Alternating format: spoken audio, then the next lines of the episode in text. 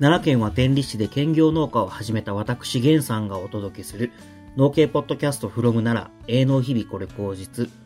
収納したてのひよっこ農家が日々の農作業を通して見える地方農業の一面を発信するチャンネルです。皆さんこんばんは。今日も深夜で前枠だけ撮ってます。えっ、ー、と、今日土曜日、日曜日なんですけど、今日までダラダラする感じで、今週から私、夏野菜の種まきが始まるので、もう来年の今頃までずっと畑を行ったり切ったりする農業生活がいよいよ今年も始まっていくんですが、今回ですね、えー、前回配信しました第2回自分の農産物のアピールの仕方を考える僕、全3話あるんですけど、2話目になってます。いきなりこれから聞いてもよくわからないかなと思いますので、まだ聞いておられない方は、ぜひ1回目から聞いていただけると嬉しいです。それでは皆さん、ごゆっくり、どうぞ。そうするとね、覚えてもらいやすくなったりとか、お客様からもちろんですけど、運営様側にも覚えてもらいやすくなったりするんで、まあちょっと今回そういったことも話せたらいいかなと思ってます。で、まあ、話ごめんなさい、脱線してたんで戻るんですけど、えー、まあ、選んでもらうお客様に、まあ、お店の中で、自分の野菜の前で、えどんな料理にして食べるか、みたいなことのイメージを持ってもらうっていう話やったんですけど、えー、ここ行くためには、二つ方法があるかなと思ってます。でも、いや、こんなに偉そうに喋っといてそんなもんかいって言われるんですけど、そんなもんなんですよね。あんまり手かけたりとか時間かけすぎると他のことできなくなるんで、まあ、よりシンプルに簡単に表現するのがいいかなと思います。で、二つなんですけど、で一つは、アイキャッチ。と、で、最後に、まあ、ズバッと答えを言うと、料理の絵をバーンと見せる。この二つだけを注力したら、結構ね、僕、産直さんの中でも、ガーンとこう売り上げが上がったりっていうのがあったので、えー、ちょっとこの辺を今日は伝えたいなと思って喋ってます。で、まああの、アイキャッチ、一つ目のアイキャッチなんですけど、これあの、アパレル業、僕あの、小売店、スポーツ業界にいたので、アパレル、服を売ったり、ナイキアディダスとかいろいろスポーツブランドってあると思うんですけど、靴とかそういったもの以外にも、アパレルも扱ってたので、アパレル業界でよく言われるね、あの、VMD。あの、ググってもらえばすぐ出てきます。あの、アルファベットで VMD なんですけど、ビジュアルマーチャンダイジングの略で VMD。で、まあ、あの、いろいろこう、説があるんで、あれなんですけど、まあ、ウィキっぽいところから引っ張って、そのまま話させてもらうと、まあ、あの、VMD の MD、MD ってよく聞くと思うんですけど、マーチャンダイジングの略ですね。まあ、商品化計画のことを適正な価格商品で適正な数量を提供すること。小売店での適切な品揃えを指す場合もある。適当な時期に、えー、適切な箇所に適切な量が、えー、取り揃えられるべきみたいなことなんですけど、まあ簡単に言うたら、まあ、ええ時期にちょうどいいものが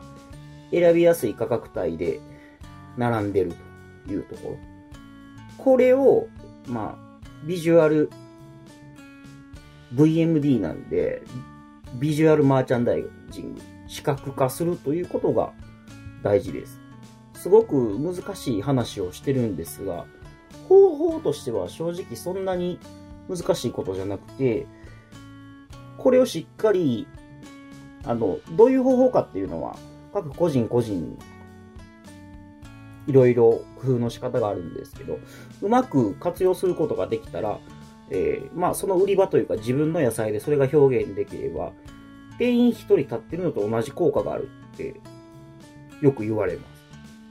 え現にね、よ、まあ、よく売れるっていうことなんですけどね。あのー、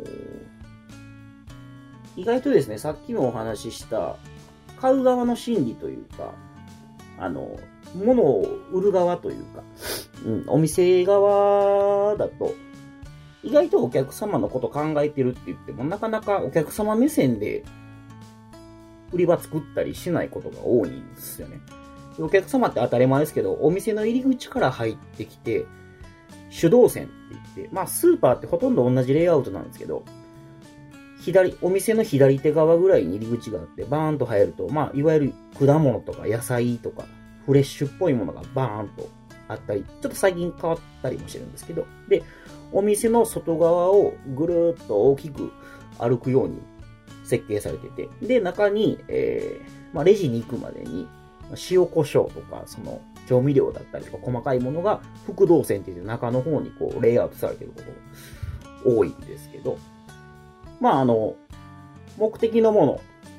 さっき言ってた、大根買いたいわっていう人と、まあ、なんとなくで、あの、お店に入れる方がいらっしゃって、まあ、そういった方って見やすい目線でこう、ものを探しておられます。で、まあ、今話してるケースやと、野菜、まあ、よくあるスーパーとか、直売所なので、えー、まあ、自分野菜をやってますから、ほとんどまあ、目的外のお客様うん、あの、ご飯食べるために野菜買いに来たとか、お肉買いに来た、お魚買いに来たみたいな方が多いと思うんで、ほとんどがこう目的外のお客様かな。買うもの決まってるとか、えー、なんか、ある程度、目星ついてるみたいなことが多いと思います。で、まあ、野菜を置く場所、さっき言ってた手動線とか副動線、あの、大きい、大きく必ず通るとことか、一本入ったところとかでも表現の仕方って、変わるんですけど、いち早く見つけてもらうっていうことが、一つ目のアイキャッチではめちゃくちゃ大事なんですね。で、まあ、見つけてもらって、足を止めてもらえるか、で、すべてそこでのお客様の購買決定が、まあ、変わってきます。と考えてます。で、まあ、特にこういう野菜とか日常のお買い物って、あんまりゆっくりできないんですよね。時間がないんですよ、おそらく。急いでる場合がほとんど。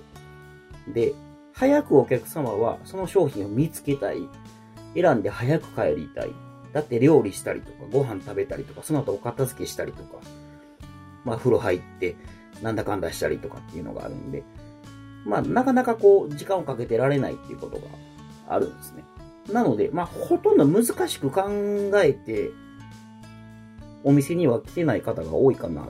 と思います。まあ難しく考えないっていうこともいろいろあるんですけど。なので、まあ難しく考えないってじゃあどう考えんねんっていう話になるんですけど、自分がそのお客様だったらってことを考えて、えー、まあ表現できればめちゃくちゃいいかなと思います。自分がいいなって思ったことを共感してもらえるっていうことが、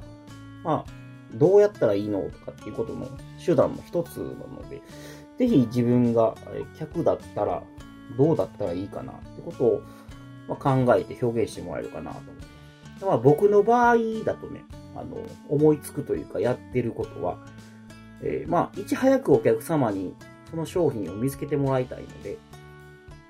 人より、まあ、ポップ、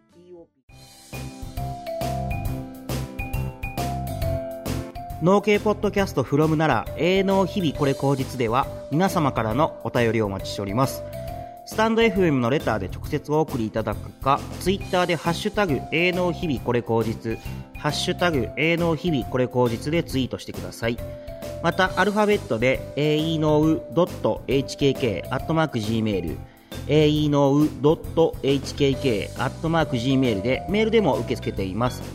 感想や質問など何でも結構です。皆様からのお便りが私の原動力となります。どしどしご応募ください。では、皆様、明日もご安全に。まったきってなー。